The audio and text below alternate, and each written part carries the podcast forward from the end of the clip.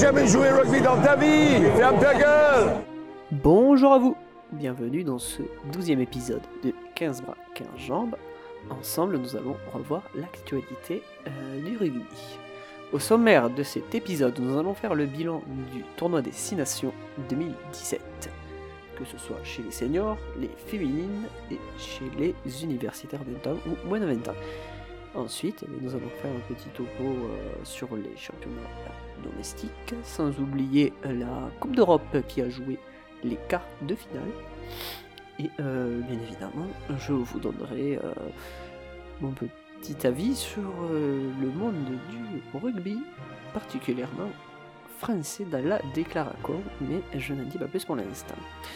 Eh bien, écoutez, bah, c'est parti. Ça veut dire, euh, ça veut dire ratatiner, ça veut dire réduire à néant euh, l'adversaire, ça veut dire le terrasser. Si on essaye de parler français, ça veut dire euh, bon, l'anéantir. Quoi, et, tout ça, en termes toulonnais, c'est destroyer.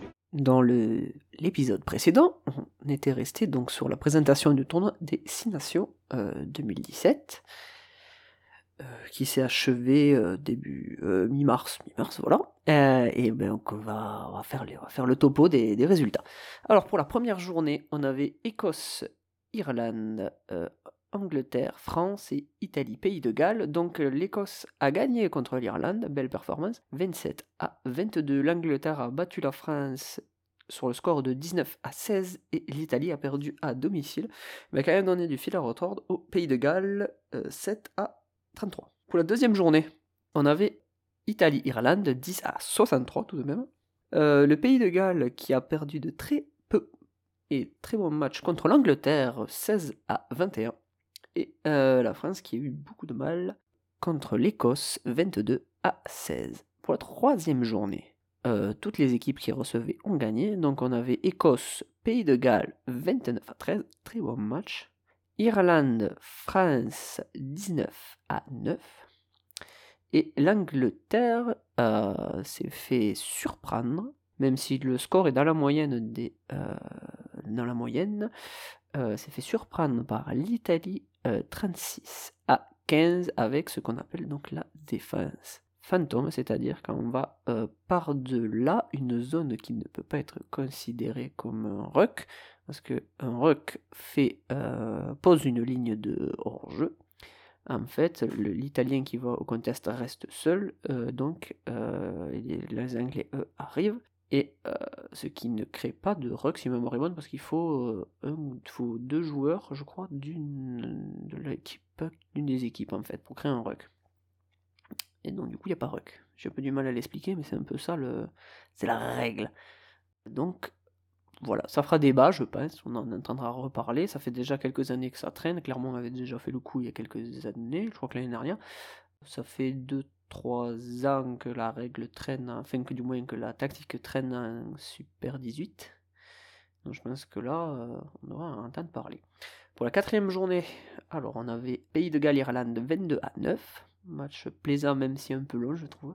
Euh, Italie-France 18 à 40 pour les Français. Et euh, l'Angleterre a fait le plein euh, dans, le non contre le non-match plutôt même écossais, dans 61 à 21 euh, entre Angleterre et l'Écosse. Et pour la dernière journée, tout le monde a gagné à la maison. Donc l'Écosse a fait le carton plein aussi contre l'Italie, 29 à 0. La France, dans un match qu'on pourra qualifier de rocambolesque, bien évidemment, 20 minutes supplémentaires, a gagné sur le score de 20 à 18 contre le Pays de Galles. Belle performance pour la France qui avait, qui avait beaucoup de mal contre le Pays de Galles ces dernières années. Et euh, l'Irlande a fait, euh, a fait le job voilà, euh, pour battre l'Angleterre sur un petit score de 13 à 9.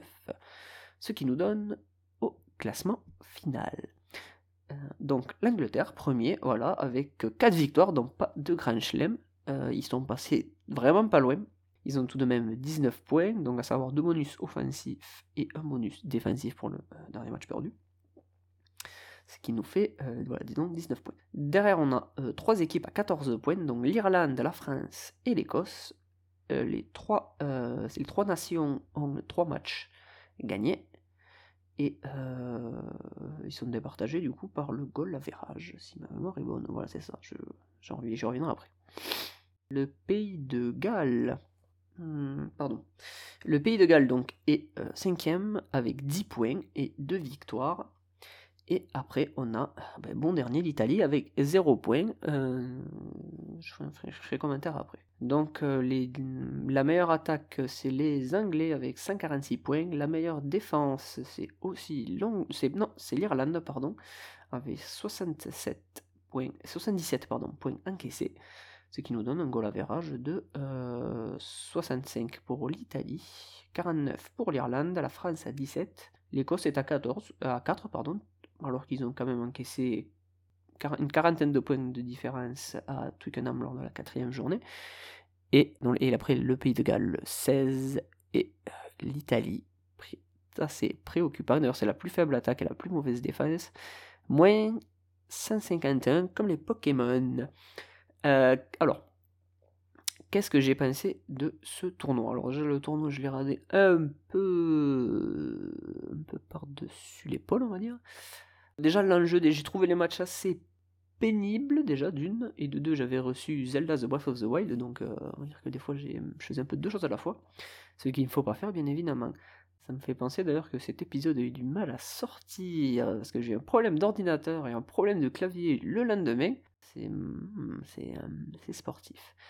Euh, pour, pour en revenir à ce Six Nations, j'ai trouvé le, niveau de jeu très homogène. Par contre, j'ai eu beaucoup de mal avec les. C'était des temps. Euh, je trouvais ça assez lent. Même l'Angleterre, qui est censée être l'une des meilleures équipes du monde, et de loin, je pense, vu l'effectif, parce qu'ils ont des remplaçants de grosse, grosse qualité c'est mmh, je trouvais ça assez lent finalement. Peut-être parce que c'était le, jeu était assez resserré. Euh, j'ai pas eu j'ai pas vu beaucoup de grosses envolées. J'ai vu des euh, si j'ai vu le, pays des Galles a des belles combinaisons par contre. Euh, on a vu des essais en première main superbes. Pourtant j'aime pas trop le jeu du pays de Galles je trouve que c'est du jeu trop rentre dedans c'est un peu ils veulent tout le temps jouer debout ils veulent, ils veulent asphyxier l'adversaire. C'est pas mon c'est pas ma cam quoi. J'ai un peu du mal avec ce jeu je parlais, je parlais du coup des équipes dans le sens. je vois l'Angleterre, voilà, donc l'Angleterre a une grosse profondeur de banc. Euh, je pense qu'ils sont passés vraiment pas loin du Grand Chelem. Je pense qu'ils, moi, ils le méritaient. Euh, vu ce qu'ils proposaient, vu, le, vu la densité de l'équipe, voilà, surtout. Euh, on sent que au match contre l'Irlande, on sentait que l'équipe était loin d'être à son niveau de jeu. Ils ont quand même des joueurs surtout. Alors on voit beaucoup, c'est beaucoup les, trois quarts qui brillent. Mais je pense surtout qu'ils ont énormément de densité euh, devant. Ils ont pas mal de joueurs euh, très prometteurs. Bon, déjà, Itoge, Maro Itoge, qui est vraiment, euh, qui est une bestiole. C'est vraiment un sacré joueur. Il ça fait vraiment, bah, très clairement, c'est le, c'est le meilleur deuxième ligne au monde de loin. Ah, je crois que j'ai le, j'ai le dev qui s'est déclenché. Euh, de loin, oui, c'est un très excellent joueur, mais quand même, euh, ils n'hésitent pas à le replacer souvent troisième ligne pour amener pas mal de densité, parce que c'est un joueur qui plaque énormément, qui, bouge beaucoup avec le ballon, qui déplace beaucoup le ballon. Et surtout, bon voilà, qu'en seconde ligne, ils ont sur, en deuxième ligne, pardon, ils ont surtout euh, Longebury, qui lui est vraiment l'une des grosses, pas révélations, mais on sait qu'il a vraiment une certaine confirmation sur ce tournoi, c'est vraiment un sacré joueur. Moi aussi, c'est un joueur que j'aime beaucoup. Il a, énormément de densité. Il n'hésite pas à aller au front. C'est un très bon soutien. Et puis, il n'est pas trop nul balle en main. intéressant. Après, c'est pareil. Il y, a eu, euh, il y a eu la révélation aussi qui était pas mal. C'est Elliot Daly. Par contre, ça, c'est un trois quarts. Que j'ai trouvé très intéressant. Euh, j'ai trouvé très bonne vitesse de pointe déjà. Ça, c'est déjà une très bonne qualité pour un ailier. C'est pas toujours, euh, c'est pas toujours évident. Et bon sur les plutôt bon sur les ballons hauts, bonne longueur de jeu au pied. C'est même il est, il est gaucher aussi, je crois. C'est-à-dire que ça peut, être un, ça peut être un atout intéressant. Et il joue propre aussi, voilà. Euh, bon, sur le premier match contre le, la France, je l'avais trouvé un peu en dedans. J'avais pas trop apprécié son style de jeu. Un style de jeu un peu, peu brut, voilà. Mais un style de jeu qui colle bien à cette équipe de, de Grognard que veut, que veut Eddie John. Euh, finalement, après, il m'a pas mal séduit sur les matchs suivants. Euh, je l'ai trouvé euh, assez intéressant. Je pense qu'il peut faire la, nique à Jack Noel, tout ça, euh, sans trop forcer. À, revoir. Moi, j'espère qu'il partira avec les, Lions britanniques. Mais j'ai hâte de voir lui s'il confirme.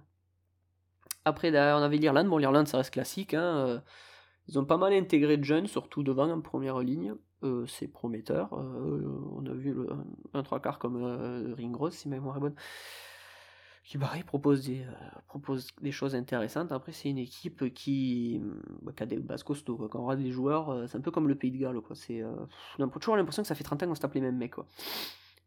après, ce que je regrette souvent aussi, c'est les équipes qui ont tendance à cibler Jonathan Sexton. Voilà. Ça, me, ça me fait un peu. je trouve ça un petit peu ridicule à force.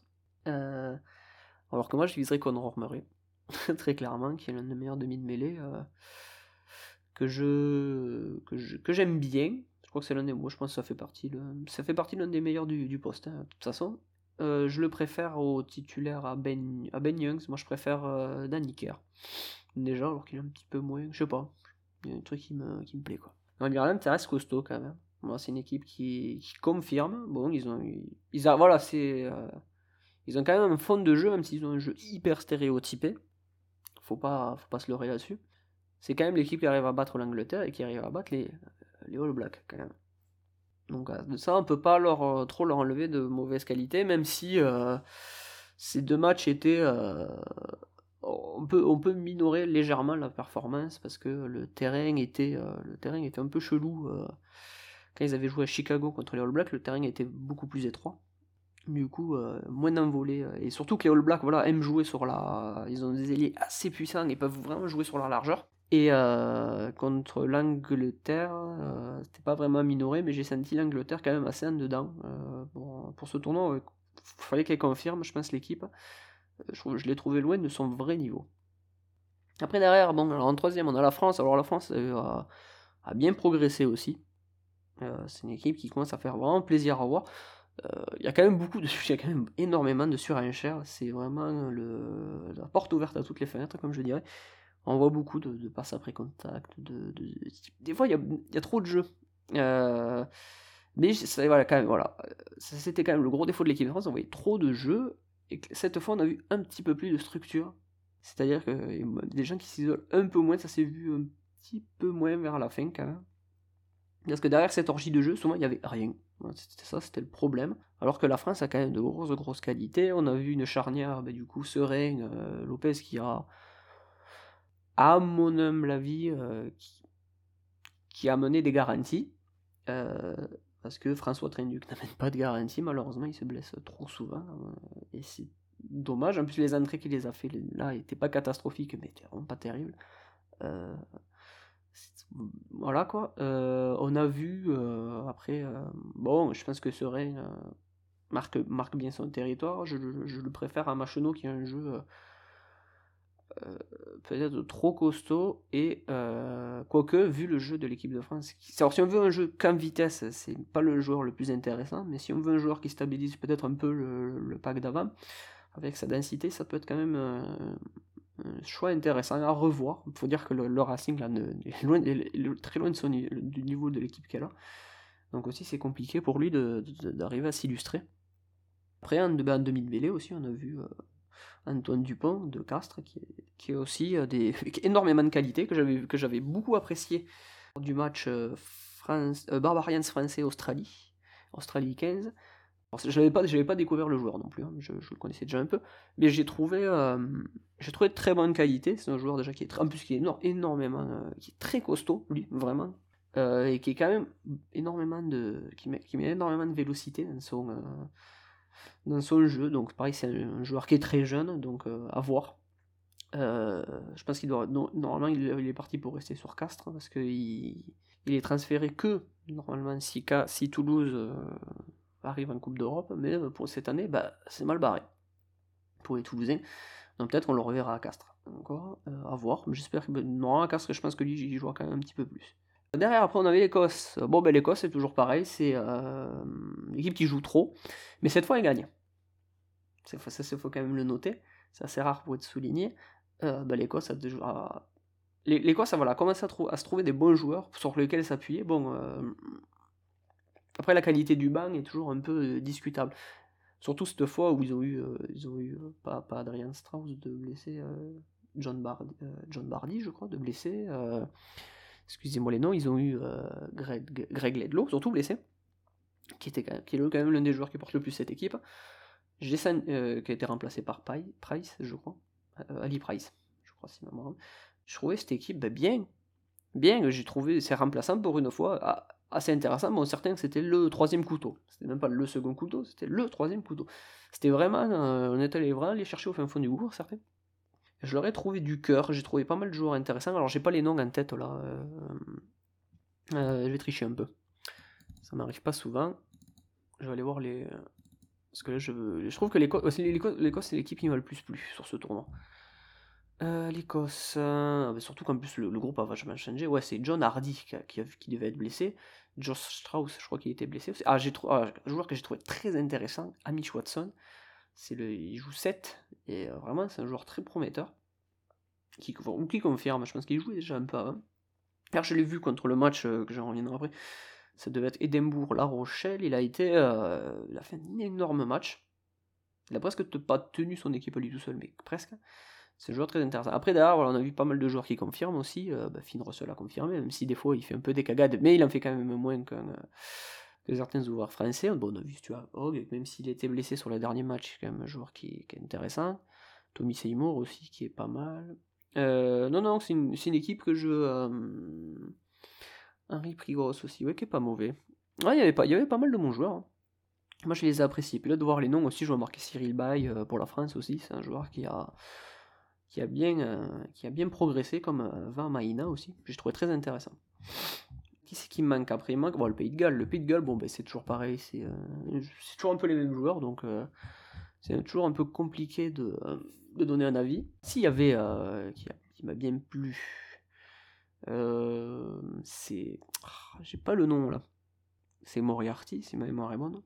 Bah, ils l'ont pas mis. Au moins, je l'ai même pas dans la. Il a, dû, il, a dû, il a dû arriver à cause de blessure, de la blessure, de la blessure, mais c'est un joueur très. Euh, c'est un joueur que j'ai trouvé intéressant et prometteur. À revoir aussi, je crois qu'il est jeune aussi. Euh. Donc euh, il y a un petit peu, il y a un petit peu de renouvellement dans cette équipe. Bon après il y a toujours des joueurs qui confirment. Hein, Au Pays de Galles, il y a des joueurs qui ont pris énormément de dimensions comme John, qui est, ouais, qui est des meilleurs à son job de loin. Euh, que, que j'aime beaucoup, qui, que je crois qu'il était blessé à la fin d'ailleurs. À revoir, voilà. C'est euh, après, c'est vrai qu'il, c'est c'est un peu trop stéréotypé des fois le pays de Galles aussi. Ça me, on, sent les trucs, on sent pas qu'on sent les coups arriver, mais on sent les coups de butoir arriver par contre. Bah, c'est tout. Après, bon, bah, reste l'Italie, hein. l'Italie qui, fait tout sauf confirmer. Euh, c'est quand même assez malheureux. Bon, bah, ils ont quand même deux trois bons joueurs, hein. ça on pourra pas l'enlever. Euh, Eduardo Uri est pas trop mauvais. Euh, comment il s'appelle après euh, Campagnaro, Michel Campagne. Non, Michel Campagne, c'est quand même un sacré joueur de bon niveau, mais c'est rare, par contre, eux, au niveau des remplaçants, ils, pêchent complètement. C'est assez impressionnant. Euh. C'est ouais, catastrophique. Quoi. Catastrophique. Alors, à revoir, hein, si. J'ai quand même un peu des. On sent qu'il y a quand même un gap avec les autres équipes. Et même, pense qu'il y a même un gap par rapport à la Géorgie, à voir. C'est vrai que je pense que le, le s'il jouait contre la Géorgie, ça risquerait de faire mal. Je pense quand même que l'Italie gagnait de peu. Je pense, mais quand même, l'Italie me semble quand même un petit peu au-dessus en termes de densité de joueurs. Je pense qu'en moyenne, ils sont quand même un petit peu plus balèzes. Après, les Géorgiens ont quand même des sacrés, des sacrés phénomènes, mais il y a des bons joueurs comme, euh, comment il s'appelle Nbanda, le troisième ligne de, l'Italie, qui, peut être pas mal. Après, à voir si. Bah, c'est le problème, souvent, c'est Sergio Parisi qui fait tout. Et après, je vois un joueur qui fait que des fautes. Abraham euh, Stjernstein, putain, qu'est-ce qu'il a fait là? Un nombre de fautes qu'il a fait, c'est impressionnant. Bon, c'est un tournoi intéressant à voir. Euh, l'année prochaine, déjà, on de toute façon, on a la tournée d'été, déjà, la tournée de novembre. On verra bien euh, comment, comment, ça se décante un peu. Bref. Bon, maintenant, on va passer au tournoi féminin. donc, on avait pour la première journée Écosse-Irlande 15 à 22 pour l'Irlande, Italie, Pays de Galles 8 à 20, Angleterre 26, France 13. Pour la deuxième journée, carton plein, ou branlé, ou ce que vous voulez. Euh, Pays de Galles 0, Angleterre 63, ça fait mal à domicile. France 55, Écosse 0. On va croire que euh, les valises étaient pleines. Et Italie 3, Irlande 27. On voit à peu près les équipes qui se détachent. hein. Belle perf après aussi. euh, Enfin, quoi que c'était des équipes qui avaient déjà 0 et 0. Euh, L'Écosse a battu le Pays de Galles 15 à 14. L'Angleterre a battu l'Italie 29 à 15. L'Irlande a fait de même contre la France 13 à 10. Après, on a eu Pays de Galles, Irlande, comme quoi c'était peut-être plus sérieux que ce qu'on aurait pu le penser, 7 à 12. L'Angleterre a mis un guignon à l'Écosse, 64 à 0. Et l'Italie s'est pris une quille, match que j'ai vu, que j'ai regardé, que j'ai apprécié d'ailleurs, même si la plupart du jeu s'est passé en première mi-temps. À croire que il n'y a pas qu'au top 14 on joue à mi-temps. Et ben, il y a eu 5 à euh, 28 entre l'Italie et la France. L'Italie qui joue plutôt bien, mais on sent voilà, qu'il y a quand même un sacré différentiel entre les joueuses. Et pour la dernière journée, on avait Écosse-Italie 14 à 12. Waouh, ça va être un gros match. Irlande, Angleterre 7 à 34. Et la France a mis une quille, ou presque, au Pays de Galles 39 à 19. Premier, bah, écoutez, c'est simple, on met Angleterre euh, avec Grand Chelem et 27 points, tant qu'à faire. Ne nous emmerdons pas. Euh, suivi derrière de l'Irlande avec 18 points pour 4 victoires, la France 16 points pour 3 victoires, et euh, l'Écosse, derrière l'Écosse, voilà quatrième avec 9 points pour 2 victoires, le Pays des Galles une victoire, comme quoi euh, chez les filles c'est pas ça, euh, avec 6 points, et euh, l'Italie, bah, cuillère de bois, 0 victoire comme chez les bonhommes, mais eux, euh, euh, un point au moins, je crois que chez euh, les euh, garçons, non il n'y a même pas un point. Je ne rien, tu me diras. Mais c'est pas ça. Alors, pour la meilleure attaque, eh ben, tout simplement, c'est l'Angleterre avec euh, 216 points. Et la meilleure défense, eh ben, c'est l'Angleterre aussi, avec juste, juste 35 points encaissés, ce qui fait quand même peu de points par match. Euh, c'est impressionnant. Donc, euh, au différentiel, ça fait juste un différentiel monstrueux de euh, 181. Et à noter que l'Angleterre a failli faire le nombre de points maximum, c'est-à-dire qu'ils ont chopé euh, 4 points de bonus offensifs. Voilà, tranquille, ils auraient pu euh, presque en faire 5. Je sais même pas contre qui ils l'ont pas fait.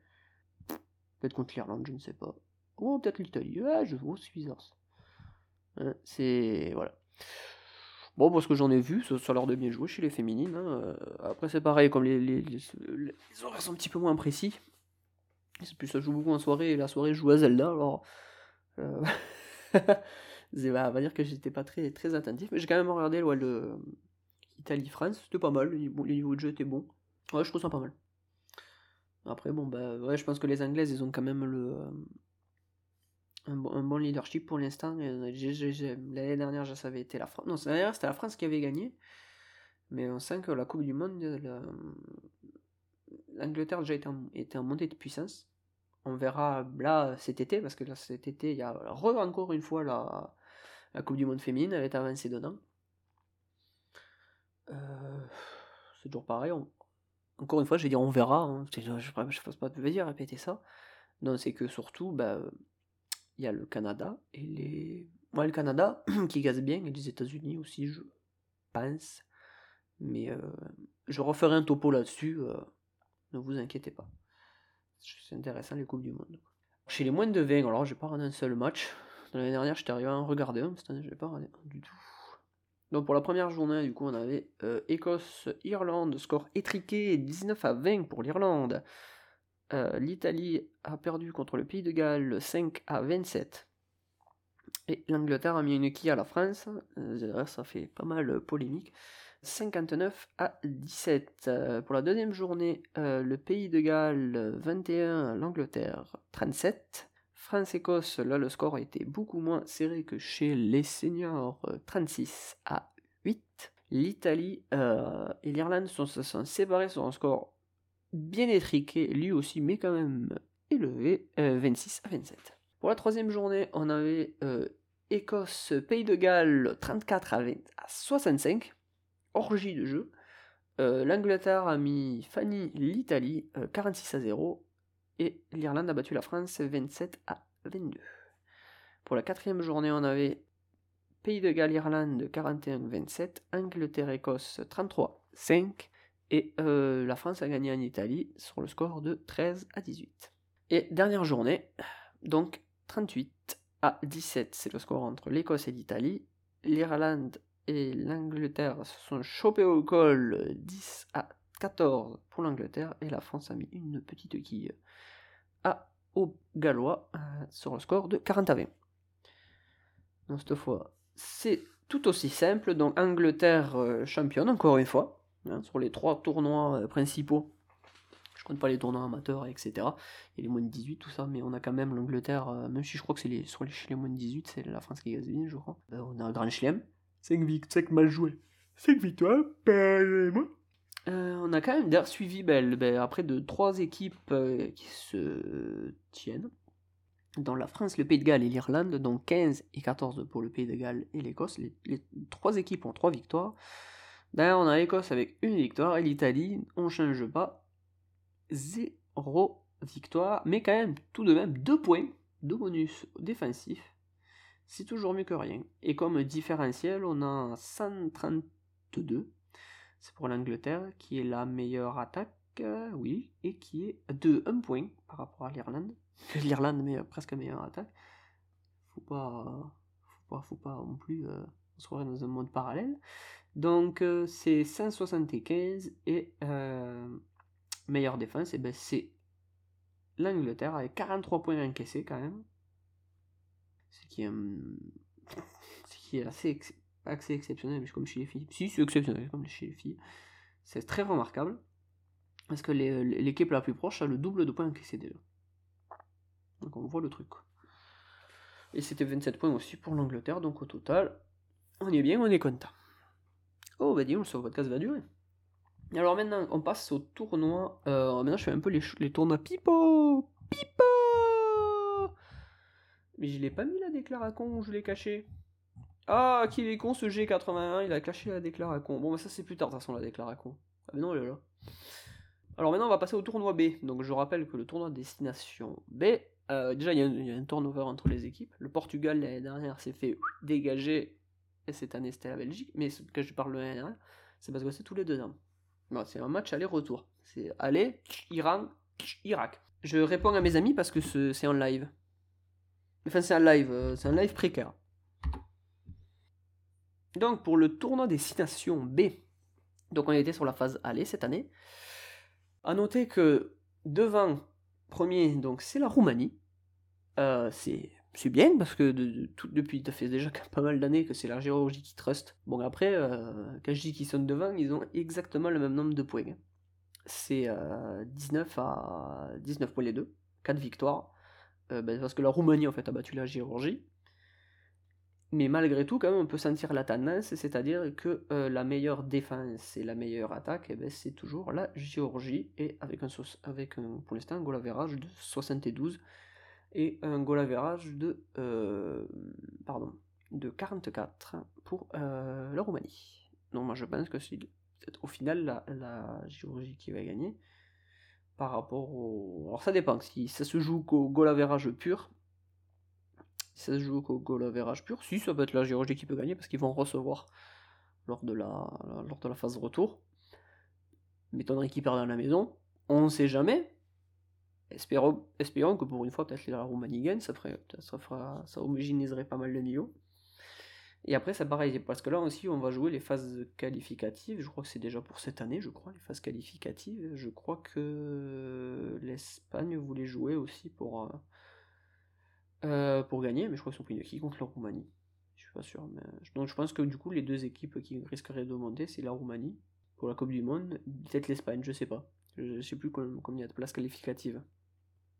Ah, il y a des gens qui m'écoutent. Bon, après, c'est toujours les mêmes qui m'écoutent. J'aimais faire des apartés dans un truc après que les gens écouteront en enregistré, c'est encore plus drôle. Donc, euh, Roumanie et Géorgie, voilà, sont égalité. D'ailleurs, on avait l'Espagne qui avait 13 points, qui a 3 victoires, c'est pas mal. Le espagnol a fait une petite progression cette année, c'est tant mieux. D'ailleurs, on avait la Russie, équipe qui confirme aussi. On rappellera qu'ils ont une équipe en, en Challenge Cup, ce qui quand même augmente bien leur niveau. D'ailleurs, on a l'Allemagne aussi qui a fait une belle performance, deux victoires aussi pour la Russie et l'Allemagne, c'est pas mal.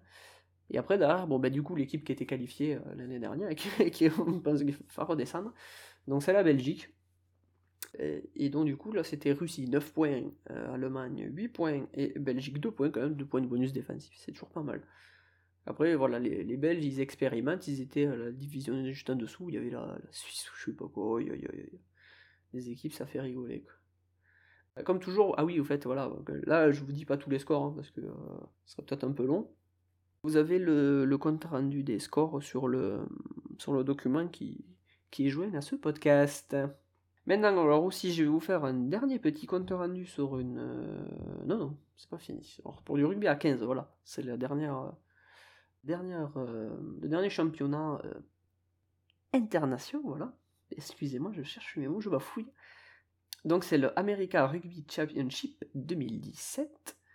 Et on a eu une petite surprise tout de même, c'est que les États-Unis ont fini premier, juste devant euh, l'Argentine 15. Non, l'Argentine 15, c'est l'équipe réserve, on va dire, c'est les, les, cadets de, de l'Argentine.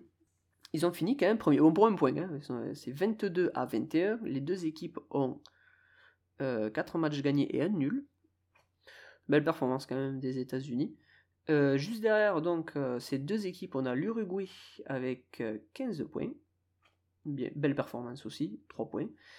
le Brésil aussi, équipe qui est en constante progression depuis son intégration, sauf un, certain coup, un vrai coup de boost depuis le, les Jeux de Rio, fait avant les Jeux de Rio du coup, parce qu'il est préparé sur l'équipe sur à 7, et du coup les, les progrès se sont aussi répercutés, et c'est à mieux sur l'équipe à 15. Euh, à noter qu'on a deux Français, euh, les, frères 5, pas 5, euh, connus, je crois, je, je, ou Saint, série, un truc comme ça. Bon, bref, c'est deux jumeaux qui viennent, qui sont d'Albi, et je regarde qu'Albi, on les a pas gardés, vu la situation quand même, parce que c'est des Bon, après, peut-être on leur faisait pas confiance, ils ont préféré aussi euh, aller voir ailleurs, et ça, je, les comprends très fortement. Euh, on sent qu'ils amènent beaucoup à cette équipe et euh, ben, ça se voit. Deux, matchs gagnés quand même contre les équipes qu'il y a dans ce, tournoi, c'est bien. Derrière, après, on a. Euh, bah, c'est pareil, je pense que c'est la déception de ce tournoi. Le Canada, avec 8 points comme le Brésil, mais une seule victoire. Après, c'est que des bonus. Après, ils ont eu deux bonus offensifs et deux bonus défensifs. Parce que je rappelle que les bonus offensifs dans le, dans rugby international classique euh, c'est 4 euh, essais marqués, point de bonus offensif. Alors qu'un top 14, c'est 4 essais, c'est 3 essais pardon, de plus que l'adversaire. voilà, le Canada, 8 points. Euh, je m'attendais à mieux. parce que c'est quand même une équipe qui reste costaud à 7, qui reste costaud à 7. Très bonne équipe, que ce soit chez les hommes ou chez les femmes d'ailleurs. Mais à 15, j'espère que c'est que passager. Parce qu'il y a quand même une belle, belle dégringolade là je les voyais mieux classés que l'Uruguay, par exemple. Voilà. Et euh, dernière équipe, euh, le Chili, c'est pareil, on apprend les, les rudiments du... Bah, c'est pareil, déjà que j'avais vu des tournois entre le Brésil et le Chili, je crois que le Chili avait battu le Brésil d'ailleurs. Euh, ça avait été déjà l'exploit, ça avait été phénoménal. c'est pareil, c'est l'apprentissage du haut niveau. Voilà, donc c'est 0 point.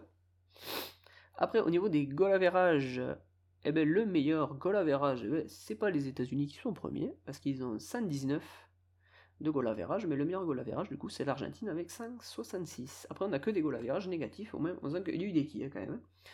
Euh, meilleure attaque, donc c'est l'Argentine avec 129, 128 points, pardon, et meilleure défense, c'est l'Argentine aussi, 62 points encaissés, sympathique. Un peu élevé, peut-être quand même par rapport au niveau de jeu global, et alors que les États-Unis, pareil, c'est orgie de jeu, 115 points et 76 euh, encaissés. Pour le pire goal average, eh ben, c'est simple, c'est 200 le Chili, et euh, pire attaque, c'est euh, le Chili aussi, avec 55 points, qui se tire à la bourre avec le Brésil, avec 67, 63 points. Maintenant, comme vous le savez, je ferai un petit tour au World Rugby 7 Series de Paris. Euh, au mois de mai. Donc je vous fais un petit retour sur le euh, rugby à 7 masculin. Je reviendrai à la fin de l'année pour faire un bilan chez les hommes comme chez les femmes, bien évidemment. Donc on a eu le tournoi euh, de Sydney pour la Cup, donc c'est chez les, chez les Cadors. On a eu l'Afrique du Sud contre l'Angleterre 29 à 14 pour l'Afrique du Sud, qui est la nation qui domine pour l'instant le rugby à 7. pour la demi-finale, après on a eu Nouvelle-Zélande, Australie. Et on va faire le jeu Cherche l'équipe de France. Vous allez voir, c'est très drôle. Pour la septième euh, de la, pour le match de la cinquième à sixième place, on avait les Fidji contre les États-Unis 35 à 12. Et après, on a vu comme demi-finaliste Argentine, Pays de Galles. Pour la Challenge Trophy, là, ça commence à se péter la gueule. Attention, on rigole. La Russie, 26. La France, 0. Ça commence bien. Euh, et les euh, demi-finalistes, on avait les Samoa et le Japon. Pourtant, les Samoa, c'est pas une grosse équipe. hein. Et pour la 13 e place, ben, je crois que tout à l'heure j'ai un peu menti. Pourtant, je, ça me, rappelais que c'était une meilleure équipe que ça. C'est peut-être que chez les féminines, du coup. On avait le Canada, euh, 10, et le Kenya, 5. À noter, comme demi-finaliste, on avait l'Écosse et la Papouasie-Nouvelle-Guinée. Euh, après, on a eu juste après le tournoi de Las Vegas. Donc pour la Cup, l'Afrique du Sud a gagné contre l'Angleterre encore sur le score de euh, sur le score de je me suis planté. Pour la simple et bonne raison que c'est pas possible et j'ai deux fois l'Angleterre dans mon euh, bordel. Donc c'est le tournoi de Las Vegas. Oh, J'aime pas faire ça, mais regarder les trucs en même temps. Donc pour le tournoi de Las Vegas, donc en fait c'est l'Afrique du Sud contre les Fidji, voilà. 19 à 12. En demi-finaliste, on avait les États-Unis, 3ème, et la Nouvelle-Zélande. Bonne perf quand même des Américains. Euh, après, bon, c'est pareil, souvent le, rugby à 7, suffit que tu te fasses éliminer au premier tour ou de suite. Enfin, assez rapidement, si tu tombes sur une poule assez serrée, tu peux vite jouer des, places à la. des places pas top. Donc après, euh, 5ème et 6ème place, on avait l'Angleterre contre l'Australie, euh, 10 à 7.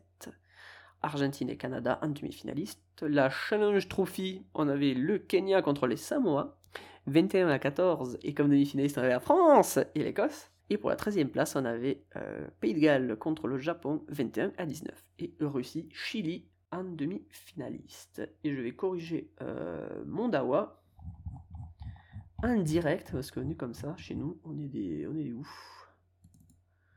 Et là, je vais marquer Fidji. Voilà. Là, on est bon.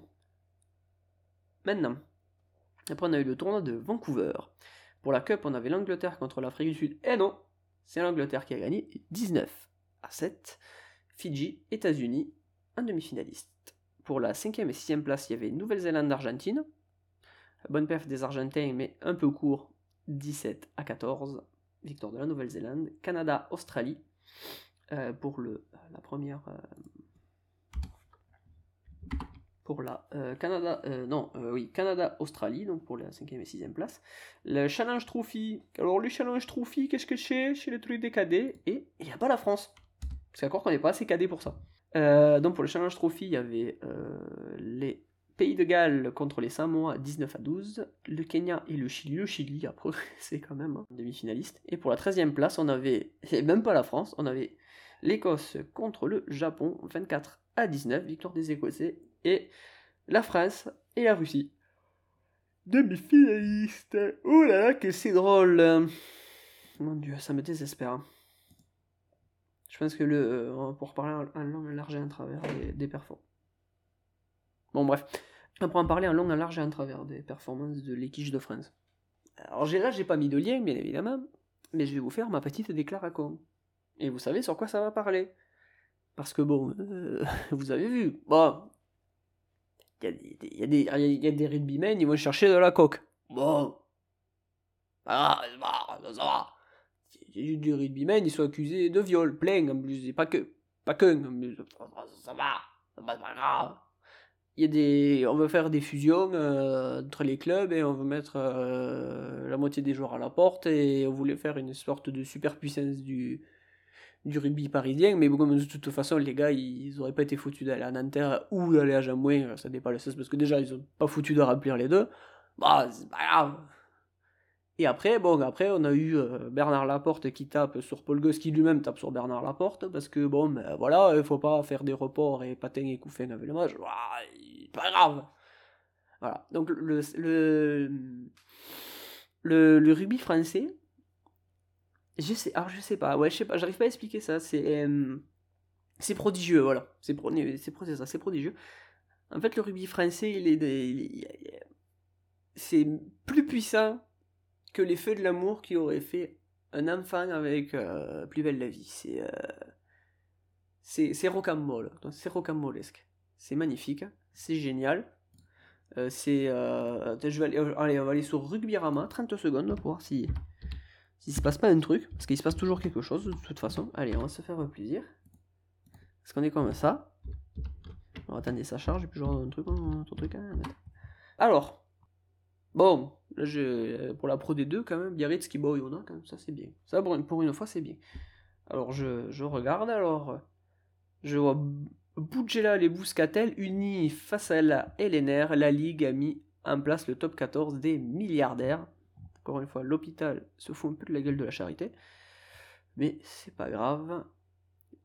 Euh, oh, il n'y a pas trop de. Il a pas trop de conneries. Oh, c'est dommage. Ah si, débouté par le euh, tribunal administratif, la LNR fait appel de la décision du Conseil d'État. Non, c'est par rapport au match euh, reporté. C'est quand même magnifique. Ouais, c'est quand même, un peu fort. Non, plus surtout que c'est match reporté. En plus, c'était des matchs reportés pour grève. Donc c'est à dire que si tu fais grève, tu as le droit de rejouer tes matchs derrière. C'est bon, surtout en plus quand tu fais une grève déclarée comme au Stade Français, surtout, et que les joueurs décident de ne pas vouloir jouer, Là encore, qu'on les fasse rejouer, cela, euh, ça m'étonne un peu. Euh, mais alors après, le fait qu'aussi euh, euh, le Racing, bon, même s'ils étaient concernés par la fusion, ne faisaient pas grève, c'est un peu bizarre. Et ils sont pas allés jouer à Montpellier. À comprendre. C'est quand même extraordinaire. Oui, bon, après, je vois, je vois les polémiques apparaître. Pareil, le France-Pays de Galles, le remplacement d'Antonio, et qu'on a bien rigolé. Quoi. Euh, à croire que ça faisait longtemps qu'on n'avait pas vu une petite escroquerie. Bon, et pour une fois qu'on escroque un peu les autres. Hein, euh, le nombre de fois où on voit des fourchettes de joueurs français alors que même les personnes n'ont rien vu.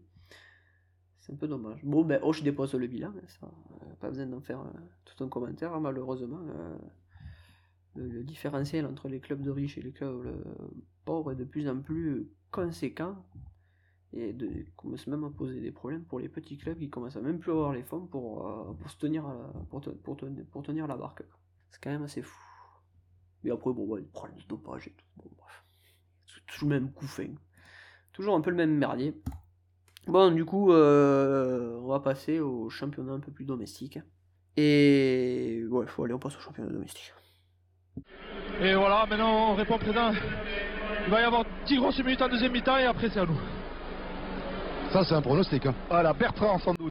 Bon, comme je suis un peu beaucoup flemmard, eh ben, en fait, je voulais sortir ce podcast bien plus tôt, sauf que, bah, du coup, euh, j'ai pu assister au quart de finale de Champions Cup et de Challenge Cup. Euh, alors, pour la Champions Cup, il y avait un match chiant, et bien évidemment, il est passé sur la France Télévisions, bien évidemment. C'était ASM Clermont-Auvergne contre le RC Toulon. Et bien évidemment, ce match euh, de top 14 a accouché sur un match de top 14, bien évidemment, donc un match chiant. Il y a eu des points à la fin. J'ai pas compris pourquoi. Je sais pas, les, je sais pas. bon, bref. Donc ça s'est fini sur le score de 29 à 9. C'était chiant. Simplement, c'était du top 14 de chiant, donc du top 14 sans La Rochelle. Euh, après, pour les autres matchs qui étaient plus intéressants quand même, pour le peu que j'ai vu, donc il y avait Leinster contre les Wasps. Belle performance de Leinster quand même qui bat l'équipe des Waps, qui est l'une des équipes en forme du moment, donc 32 à 17. Le Munster a, fait, a fait ce que Pau sait faire aussi, donc euh, a mis 41 points à, Toulouse, donc 41 à 16. Euh, les Toulousains qui ont vraiment la tête au fond du saut. Et les Saracens aussi ont fait une belle performance quand même contre les Glasgow Warriors, qui sont pas une grosse grosse équipe, mais quand même qui sont, euh, sont à jouer, dans 39, et on a gagné 38 à 13. Donc comme demi-finale, on aura euh, Munster Rugby contre les Saracens. Là c'est pareil, grosse opposition de style, mais euh, ça sent le gros jeu d'avant. Et après, Clermont du coup reçoit euh, Leinster, qui est pareil, une équipe assez traître, qui joue bien. moi j'ai hâte de les voir, j'ai hâte de les voir jouer. De toute façon, ces deux équipes qui se rencontrent moins, donc ce sera moins chiant que regarder du top 14. Oui, parce que le top 14, on me demande si quand je fais du blanc, en fait, en fait, quand, en fait, vous ne l'entendez pas, en fait, quand, là où il y a le blanc, c'est là que je fais le, à un moment là où je fais la copie, en fait, je fais un blanc, c'est pour, euh, c'est pour faire ça bien. Voilà, donc je réponds à mon ami Azertov, coucou Azertov, pour le fois que quelqu'un m'écoute. Donc, je sais plus où j'en étais de ce merdier. Donc ouais, voilà, donc on verra bien. Après, on avait la Challenge et là, c'était moins chiant, euh, parce que déjà, il y a la Rochelle joue. Donc on avait Edinburgh Rugby, donc l'équipe de Amish Watson, euh, et l'équipe de euh, La Rochelle dans l'équipe de, Gourdon. Très bon joueur lui aussi, donc on a, qui a couché d'un bon match, même s'il y a quand même un creux au milieu du match, un creux un peu dégueulasse. Mais euh, globalement c'était quand même un bon match. Et 22 à 32 pour La Rochelle qui gagne quand même à l'extérieur, c'est pas mal. Après, on a Bass Rugby qui bat euh, Brive sur le score de 34 à 20. Les Brives étaient quand même assez mal embarqués. Sont quand même sortis de la, tête plutôt haute de la, euh, de la Challenge Cup. Après, on avait du coup euh, Gloucester Rugby contre les Cardiff Blues 46 à 26. Et là, alors pareil, le truc improbable, euh, les Ospreys, qui sont quand même une équipe qui marche bien, qui ont perdu contre le Stade français sur le score de 21 à 25, en sachant que le Stade français avait perdu un carton rouge, sur carton rouge. Et, et qui les Ospreys ont dominé tout le match, quasiment. On va comprendre encore une fois, pour une fois, que c'est pas une équipe française qui fait un match de merde, on va pas s'en plaindre. Comme demi-finale, après, donc du coup, euh, c'est les deux équipes françaises qui reçoivent, Alléluia. Euh, donc on a euh, La Rochelle qui reçoit Gloucester Rugby et le Stade français Paris qui reçoit Basse Rugby. Et ça, ces matchs-là, après, se joueront mm, d'ici mi-avril, je crois, d'ici le, le 23 avril, vous pourrez regarder ces matchs sur la télé, c'est-à-dire vous pourrez regarder l'ASM jouer parce que de toute façon, on ne sait pas qu'il y a d'autres équipes qui jouent. Oui, c'est ce moment-là où je coupe. Voilà, je réponds au monsieur, donc euh, je, fais moi-même ma coupure jingle. Que de toute façon, j'ai pas de. Et comme ça, ça me permet de, de, faire, de, faire le réducteur de bruit sur les, euh, les moments de silence aussi. C'est un peu plus, un peu plus net. Enfin, je sais pas si ça arrange mieux, c'est pas grave. Je raconte la popote, comment je fais, le tour, comment je fais ce, ce podcast. Je sais pas si ça vous intéresse, chers auditeurs, mais euh, je, le fais, je le fais gratuitement. C'est là que je me rends compte que j'ai pas remis la fenêtre comme il fallait. Voilà. Je sais même pas où j'en suis. Euh, du coup, dans mon merdier. Euh, bah oui, alors du coup, bon, bah. Maintenant, bah, on va passer aux choses qui fâchent, sauf, euh, bien évidemment, victoire de La Rochelle, parce que c'est. Je dis ça parce que non, franchement, je vais jouer et ils jouent bien. Et ça sert pour être souligné. Donc, on va passer au top 14, alors comme on a plein de journées de retard, enfin, il va y avoir du, va y avoir du morceau. Donc, pour la 18ème journée, on avait La Rochelle-Paris 37-18, Pau Grenoble 39 à 22, pas de bonus, pareil. Clermont a mis un bonus offensif à euh, Bayonne 40, contre Bayonne pardon, 46 à 27. Le Racing a battu Brive sur le score de 33 à 25. Toulon a battu Lyon sur un petit score de 31 à 17. Et euh, l'Union Bordeaux-Bègles a perdu à la maison 17 à 29 contre Castres. Belle performance de Castres quand même, qui enfonce Bordeaux-Bègles. Je sais voilà, je, je tease un peu. Et euh, Montpellier a battu Toulouse sur le score de 27 à 18. Pour la 19e journée, on avait euh, Castres. Tu me manques pas une équipe là Oh non, c'est bon. Pour la 19e journée, donc, on avait Castres contre Clermont. Belle performance aussi de Castres, encore une fois. euh, 26 à 16 contre Clermont-Ferrand. Donc. Grenoble qui bat une équipe. Bizarrement, c'est le Racing. Donc 19 à 18 à 10. Euh, Bayonne, Bayonne et Pau n'ont pas pu se séparer. Donc le, le, derby. euh, le, der- le derby de l'Aquitaine, le derby de, de Pyrénées-Atlantiques, euh, a laissé les jeunes sur le marbre. Après, on avait Brive qui bat Toulon sur un score euh, qui fait rêver. Un score digne du top 14, donc 15 à 5. Pareil, score qui fait rêver entre Lyon et Montpellier, 10, euh, 16 à 3. Waouh, magnifique. Paris a co- continue d'enfoncer Bordeaux-Bègles dans le doute en mettant le bonus offensif 32 à 9. Magnifique. Et, match que j'ai vu, euh, La Rochelle a battu Toulouse pour la première fois. Pour la première fois, je ne pas pour la première fois. Je crois que ça fait très longtemps qu'ils n'avaient pas gagné à Toulouse sur le score de 21 à 27 et les 20, pauvres 27 points ne font pas honneur à la performance de La Rochelle qui était clairement supérieure sur le match. Même si à la fin Toulouse s'est un peu réveillé, mais bon, euh, on va dire que quand t'as des joueurs qui savent pas qui savent pas buter, c'est pas avec ça que tu vas gagner un match. hein. Pour la 20 e journée, par contre, on a. euh, alors. Ah, Bordeaux-Bègles a gagné un match, mais forcément c'était contre Grenoble, donc 46 à 14. Bonus offensif pour les Béglés. Euh, Lyon a battu Paris sur un score très étriqué, là aussi 35 à 33. Toulon et, Bayonne se sont séparés sur un score assez léger de 82 à 14, donc bonus offensif forcément, et pour Toulon, c'est pas possible de mettre autant de points au pied, si c'est possible, mais alors euh, reste muy complicado. Rive 21, Toulouse euh, 18, euh, 19, pardon, point de bonus défensif euh, pour Toulouse. Paris tout à l'heure, c'était point de bonus défensif aussi. Là, euh, il y avait encore une fois Racing La Rochelle, et pour une. euh, non, c'était pas la première année où La Rochelle gagnait au, Racing, je crois qu'il a déjà fait le coup l'année dernière. Donc 15 à 38 quand même pour La Rochelle, pas de bonus offensif. Euh, Pau a battu Castres. Pareil, Castres peut avoir des regrets euh, vu ce qu'ils ont montré euh, 18 à 12. Non, pas de bonus offensif pour pas de bonus défensif pour Castres d'ailleurs. Et euh, belle perf de Montpellier au stade Marcel Michelin de Clermont-Ferrand. Donc Clermont a été battu à domicile 19 à 28 contre Montpellier. Et Montpellier en plus en a profité pour mettre le bonus offensif parce que on va pas s'emmerder. Je remets mon truc comme il faut, parce que je sais pas mettre le truc comme il faut. Je réponds au chat. Euh, donc pour la 21e journée, on avait Bayonne contre Bordeaux-Bègle et incroyable mais vrai, Bayonne a gagné 24 à 20, bonus défensif euh, pour les Bordelais. Euh, Castres-Paris 0-0, je comprends pas, c'est bizarre. Clermont 65 et 13 pour Pau, bonus offensif donc. La Rochelle, bonus offensif 36 à 17 contre Brive. Montpellier, Racing 92 0-0, je comprends pas, c'est bizarre. Toulouse 42 et Lyon 26 et euh, Grenoble Toulon 23 23 match aussi un peu rocambolesque euh, bon euh, Grenoble a gagné fait le match nul vers la fin. Non peut-être je avec un autre match.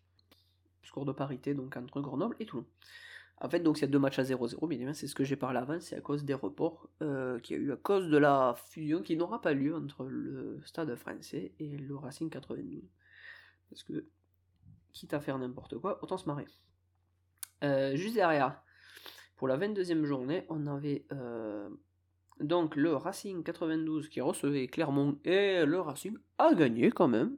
Bravo Loulou. 27 à 24, bonus défensif 27 euh, pardon, à 24 pour Clermont, bonus défensif pour Clermont. Grenoble a battu Castres d'un petit point, 21 à 20, bonus défensif pour Castres. Lyon a mis un bonus offensif contre Bayonne, 52 à 7 à croire que les Bayonnais sont venus en vacances, ça y est.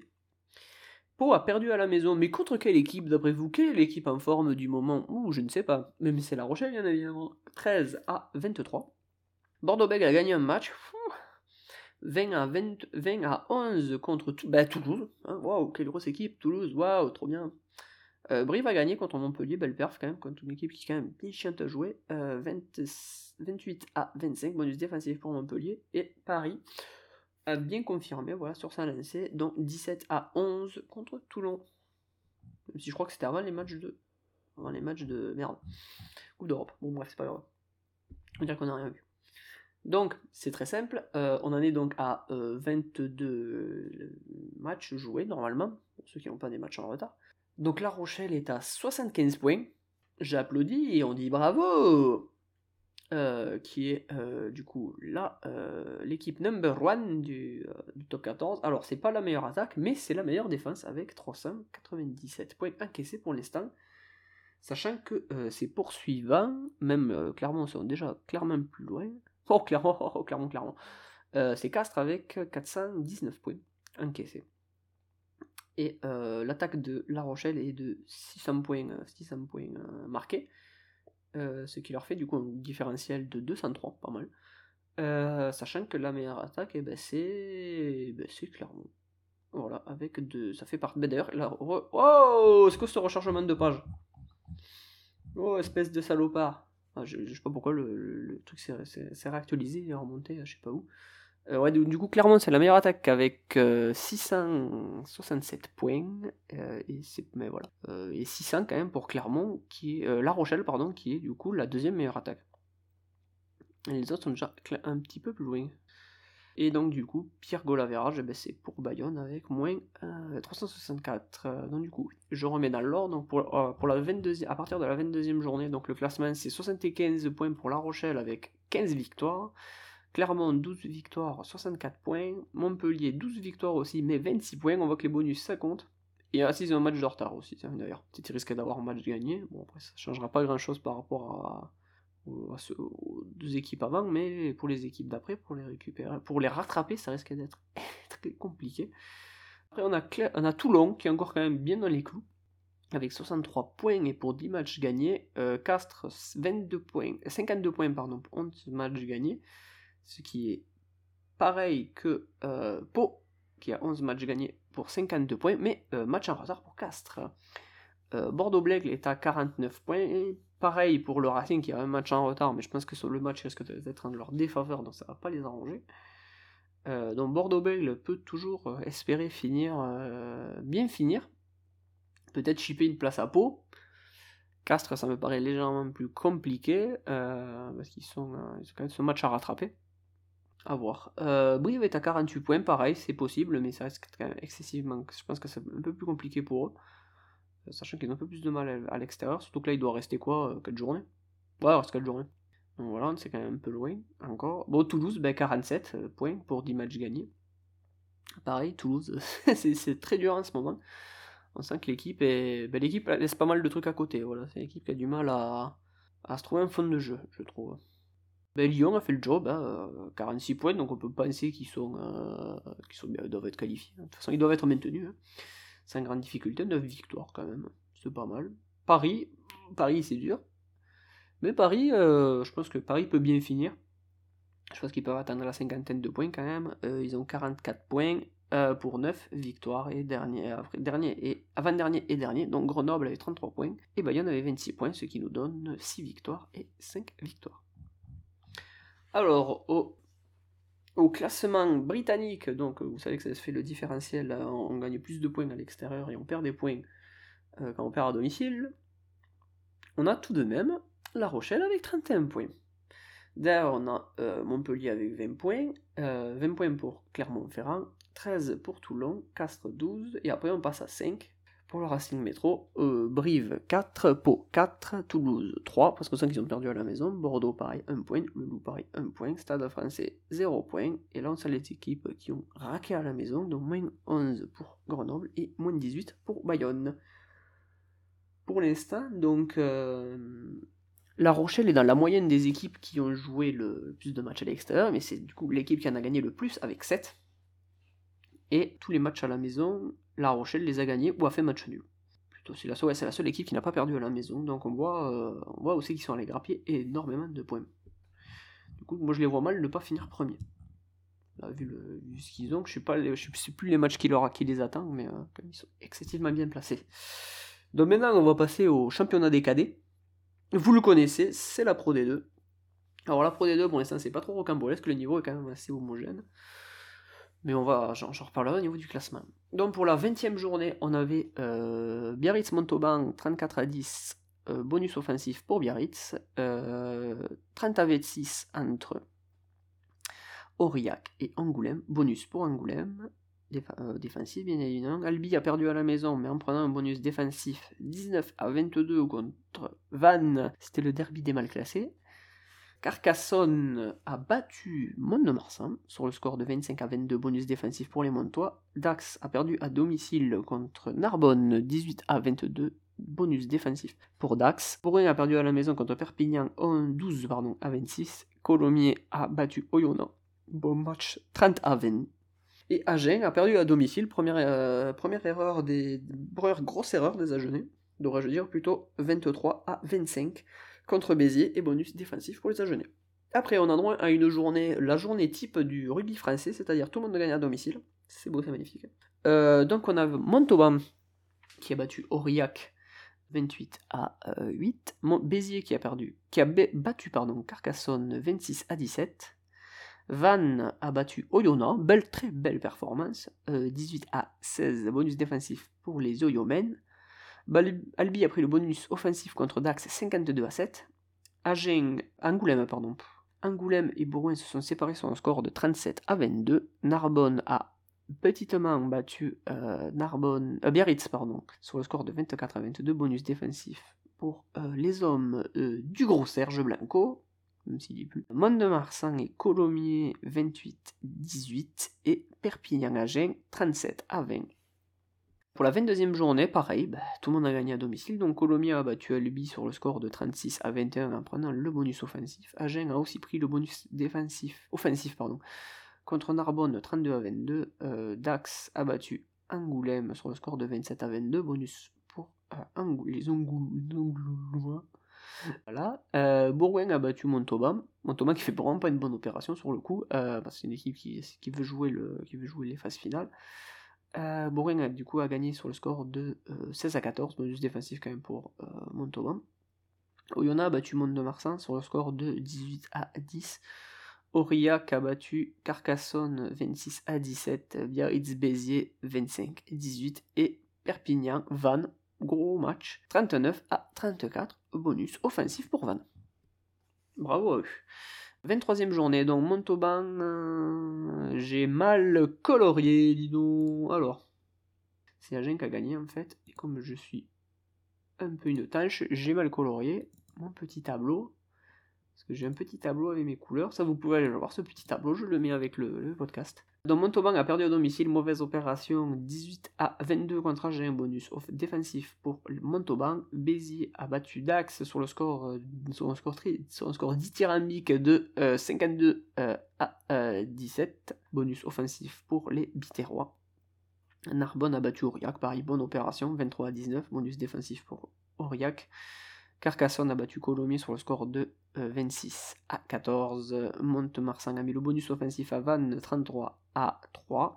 Euh, Biarritz a battu Bourgoin 29 à 10 bonus offensif pour les euh, hommes du Gros Serge.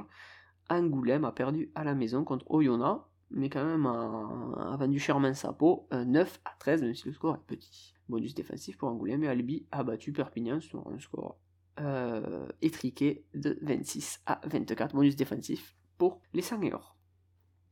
24e journée, Carcassonne a battu Biarritz en prenant le bonus offensif 32 à 9. Bourgoin a perdu à la domicile contre Albi 19 à 23. Bonus défensif pour Bourgoin, qui a plus grand chose à jouer malheureusement. Euh, leur retrait de points. Colomiers a battu Angoulême avec la manière 51 à 9. Bonus offensif pour Colomiers. Euh, Mont-de-Marsan 15 Béziers 9, Vannes 26, Aurillac 15, Oyonnax 30, Narbonne 22, Agen 28, Dax 23, bonus défensif pour Dax, et Perpignan a mis un gros quignon à Montauban avec bonus offensif 37 à 3. Allez, on avance. Euh, pour la 25e journée, donc on avait la très mauvaise opération en début de. pour, pour un, pour la première jeu, pour le jeu, ce jeudi soir, voilà, la journée n'avait même pas commencé, que la mauvaise opération était déjà faite, et la bonne opération du coup pour euh, Oyonnax. Euh, du coup, on avait un agent Oyonnax qui a tenu ses promesses, euh, je crois qu'il y a eu même une bonne bagarre, si je me Donc on a eu 26 à 31, bonus défensif pour Agen, il fait quand même une très mauvaise opération. Biarritz prend le bonus offensif contre Albi 38 à 9. Narbonne fait une mauvaise opération contre Vannes qui font une très bonne opération par contre du coup parce qu'ils étaient en quête de points pour le, maintien. 16 à 24 et après que des victoires à domicile dont Dax bat Perpignan sur le score de 24 à 18 euh, Angoulême Mont-de-Marsan 30 à 20 bonus offensif pour Aurillac euh, contre Bourgoin 40 à 14 Montauban 20 Carcassonne 6 Béziers 41 et Colomiers 27 pas de bonus comme quoi. Un gros score ne veut pas tout dire pour la 26e jour, journée. Putain, j'ai cru qu'on a encore éliminé la page, j'allais euh, remonter. Ben là, c'est Montauban qui fait une mauvaise opération contre Agen. Qui fait là aussi une. Ah, mais il est... remonté là, ce salopard. Ah, je m'en doutais qu'il allait remonter quoi. Putain, je sais pas pourquoi il me fait ça. Ah, parce qu'il remonte au niveau du curseur. Voilà, je comprends un peu mieux. Bon, pardon. Donc, Perpignan. Alors, du coup, pardon. Pour la 26e journée, voilà, Perpignan-Biarritz 18 à 8, 17 euh, à 8, pardon. Van euh, Angoulême 26 à 3. Oyonnax bonus offensif 46 à 26 contre Dax. Mont-de-Marsan bonus offensif 37 à 6 contre Narbonne. Albi perd à domicile et malheureusement c'est la défaite de trop je pense. Euh, même s'il y a quand même un bonus défensif euh, derrière. 13 à 16 contre Montauban. Albi je pense aurait pu, aurait pu le gagner en plus ce match. Comme quoi, des fois, quand ça veut pas. Euh, pareil, je pense pour Bourgoin, qui 9 à 13. Pour Béziers, qui maintenant est tranquille. Bonus défensif pour euh, Bourgoin. Colomiers-Aurillac, c'est pareil, c'était un match serré pour, les pour des gens qui veulent un peu se qualifier, mais c'est quand même un peu compliqué pour Aurillac, vous allez le voir. 21 à 19 avec bonus défensif pour Aurillac. Et Carcassonne a fait le doron, mais a dû céder contre Argent. 12 à 19. Donc premier, c'est serré, vous allez voir. Oyonnax, avec 16 matchs, 17 matchs gagnés, pardon, et 80 points. Euh, juste derrière, on a Agen, très proche quand même. Euh, on sent que le match à domicile a quand même fait. Euh, c'est là qu'on sent la victoire à domicile a fait mal. Enfin, la défaite à domicile plutôt pour Agen, et du coup la victoire à l'extérieur pour Oyonnax. On sent quand même que ce match a été très, à, très parce qu'ils sont à 75 points, les Agenais. Donc on voit aussi qu'ils sont passés les, les, les 3-4 points de différence. Euh, derrière, du coup, on a le groupetto de je veux jouer la montée, mais je suis pas sûr, sachant qu'on est encore sur la formule classique, je crois, euh, le premier monte. Je sais plus où c'est. Oui, je crois que c'est encore sur la formule du premier qui monte. C'est l'année prochaine que ça change. Donc on a euh, et Colomiers qui sont à 75, 71 points, pardon, euh, avec 5, 15 matchs gagnés pour Mont-de-Marsan et 16 pour Colomiers, mais qui est derrière quand même. Biarritz a 68 points, tout comme Montauban. Tous les deux ont 15 matchs gagnés. À voir. Euh, Biarritz a fait une bonne remontée parce qu'ils avaient très mal commencé la saison. Euh, Perpignan est derrière aussi en embuscade, mais ça risque d'être compliqué avec leurs 64 points et 13 euh, victoires. Aurillac est loin aussi maintenant, 61 points, 13 victoires. Carcassonne, 59 points, 13 victoires. Colomiers, 12 victoires, 58 points.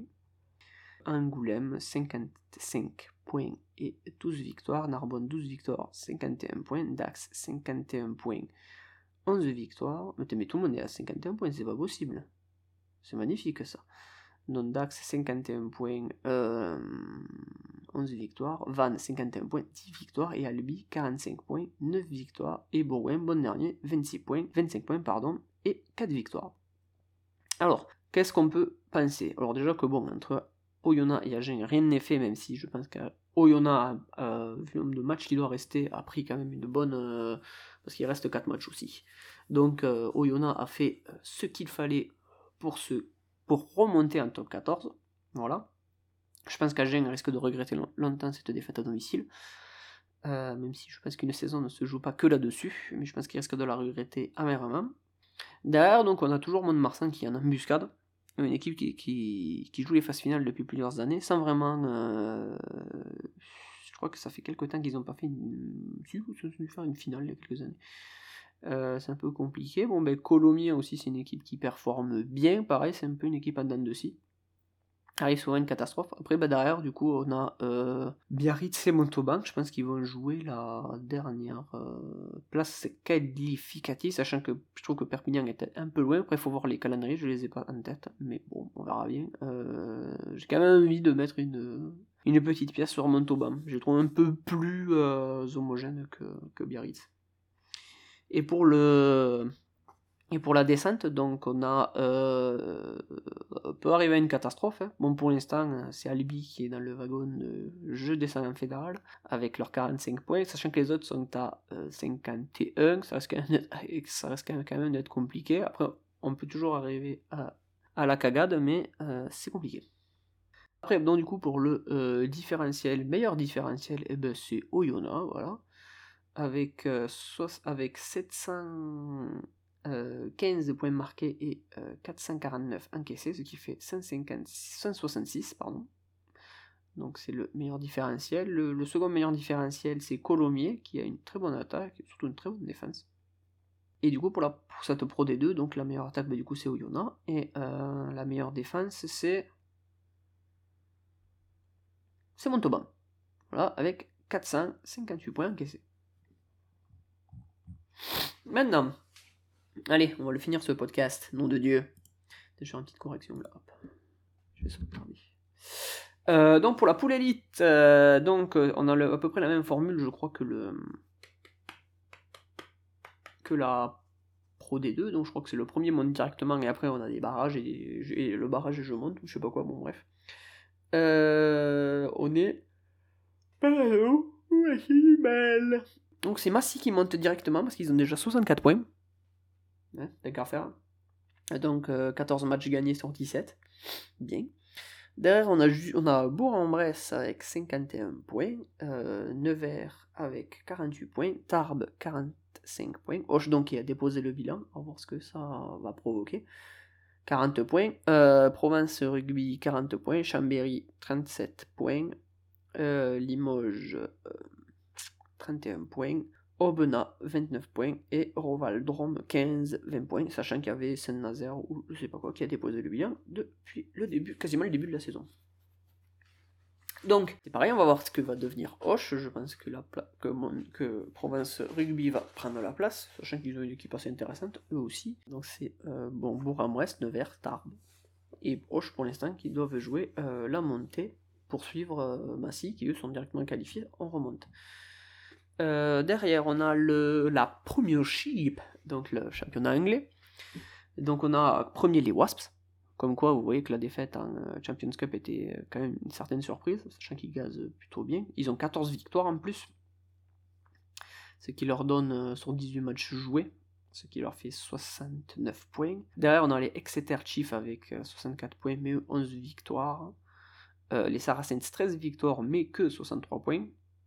Leinster Rugby, c'est 11 victoires et 51 points, pardon, Bass Rugby 48 points, les Harlequins 47 points, les Northampton Saints 45 points, Gloucester Rugby 40 points, les, Newcastle Falcons 46 points, les Sharks 30 points, les, Worcesters, les Worcester Warriors 26 points. Et euh, Bristol 17 petits points. En termes de différentiel, les Saracens sont les meilleurs, mais que troisième pour l'instant, avec 213 euh, points. Euh, sachant que les Wasps, les premiers, ont 173 points. Pourtant, ils jouent les Wasps. Et les Devils, le plus mauvais, forcément, euh, c'est Bristol avec moins 276. Meilleure défense, ben, ça va être les Saracens. Non, même pas, c'est pas les Saracens. Même pas, dis non. Ah non, non, non, attends. Mais alors, j'ai dit meilleure défense. Euh, c'est le moins de points encaissés, bah, c'est les Saracens. Et euh, meilleure attaque, ben, c'est les, bah, c'est les Wasps. Donc c'est la meilleure attaque euh, avec 567 points. c'est qu'ils encaissent pas mal de, c'est qu'ils encaissent pas mal de points. C'est pareil à voir, les équipes anglaises sont quand même en forme en ce moment. je pense qu'ils sont un peu bouffer la feuille de match pour la, la Champions Cup. Je sais pas trop pourquoi, mais bon, à voir aussi, on verra bien. Euh, après, on passe du coup à la Celtics League, donc le Pro 12. Donc, on a les premiers, ben, Leinster. J'en parlais tout à l'heure, avec 70 points pour 15 victoires. Après, qui sont suivis euh, du Munster, qui c'est bizarre, avec 15 euh, victoires aussi, mais que 68 points. Derrière, on a ben, les Ospreys, hein, que le Stade français a battu, avec un joueur en moins sur le terrain. on a qui sont à 64 points. Alors ces équipes c'était 15 victoires pour les premiers et pour les Ospreys du coup 13 points. 13, 13 euh, victoires, pardon. Ulster Rugby et les Scarlets, c'est 13 victoires aussi, mais 61 points euh, pour les euh, l'Ulster et les Scarlets, c'est 58. Les, Glasgow Warriors, comme quoi, c'est une équipe qui tout à l'heure pourtant était assez pris une qui mais comme quoi, c'est 51 points pour 10 victoires. Connacht Rugby, c'est 8 victoires, 40 points. Cardiff Blues, 8 victoires, 38 points. Edinburgh Rugby, 4 victoires, 22 points. Les Newport Gent Dragons, euh, c'est 4 euh, victoires aussi et 20 points. et bon dernier, bizarrement, c'est les Italiens, donc Benetton, Trévise, 15 points pour 3 victoires. Et les Zèbres Rugby, 2 victoires pour 13 points. Euh, le différentiel est de 271 euh, du coup pour les Leinster Rugby et de moins 413 pour les Zèbres à. Euh, derrière, après, comme meilleure attaque, on a euh, du coup, bah, c'est le premier, c'est Leinster Rugby avec 573 points quand même. Il y a, par rapport à la seconde meilleure attaque, ils ont quasiment, presque ça, il y a 90 points de différence presque. après, pour la meilleure défense, on a bah, c'est euh, le Munster, bizarrement. Euh, ah, je joue au délire, peut-être que j'y pense. Ouais, c'est euh, avec le Munster avec 250, 261 points encaissés. Non, même pas, c'est même pas eux, c'est les Ospreys la meilleure défense. Avec 255 points encaissés. C'est bien. C'est bien. Bon, c'est pareil, on, voit que les meilleurs de la Celtic League sont pour l'instant qualifiés euh, dans les demi de Champions Cup, donc ça risque d'être prometteur. Donc pour l'instant, il y a une certaine forme de logique, on verra bien. Euh, après, mea culpa, voilà, donc la dernière fois, je vous avais parlé de la Top League, mais la Top League, en fait, c'était fini. Je pensais qu'il allait y avoir des phases finales, mais en fait, il n'y avait pas de phase finale cette année. Donc, euh, c'est exactement le même, classement que la fois d'avant. Donc, en fait, c'était les Centauri Saint Goliath qui sont premiers avec 15 points, 15 victoires. Champion euh, d'office. Il n'y a pas de phase finale cette année. Euh, même s'il y a d'autres euh, ligues là qui ont, qui ont démarré. Si vous êtes intéressé par le rugby japonais, vous pouvez regarder. Bon, forcément, ça sera peut-être un peu moins bien parce que c'est des classements un peu moins. Après, vous avez toujours le Super 18, hein, même si les Sunwolf brillent pas vraiment. Ils jouent, hein, ils ferment pas le jeu, ça c'est bien déjà. Mais voilà. pour l'instant, c'est pas ça. D'ailleurs, le, Super Rugby se passe bien. J'espère faire un, je ferai un compte rendu quand ça sera fini, ce sera plus simple. Parce qu'entre le fait que tu joues les équipes de ta poule et après tu vas jouer d'autres équipes et je sais pas quoi. Bon, pour l'instant, l'Afrique du Sud ça va, l'Australie, bon, moyen-nous. Bon, quand tu joues contre les, équipes néo-zélandaises, elles mettent des quignons à tout le monde. Alors, déjà, même Montréal, elles se mettent des quignons des fois. Voilà. C'est qu'il y a une grosse différence au niveau de jeu. Après, euh, donc, euh, je reviens à la Top League dans le championnat euh, japonais. Donc, on a les Honda Heat qui sont descendus, forcément, parce qu'ils étaient 16e et bon dernier. Et après, on avait des euh, matchs de barrage contre les, euh, des équipes de la Ligue euh, bah, de leur Pro D2. Hein. Donc, on avait les Kitetsu Liner qui ont joué les Coca-Cola Reds Sharks et les Toyota Industries Shuffles.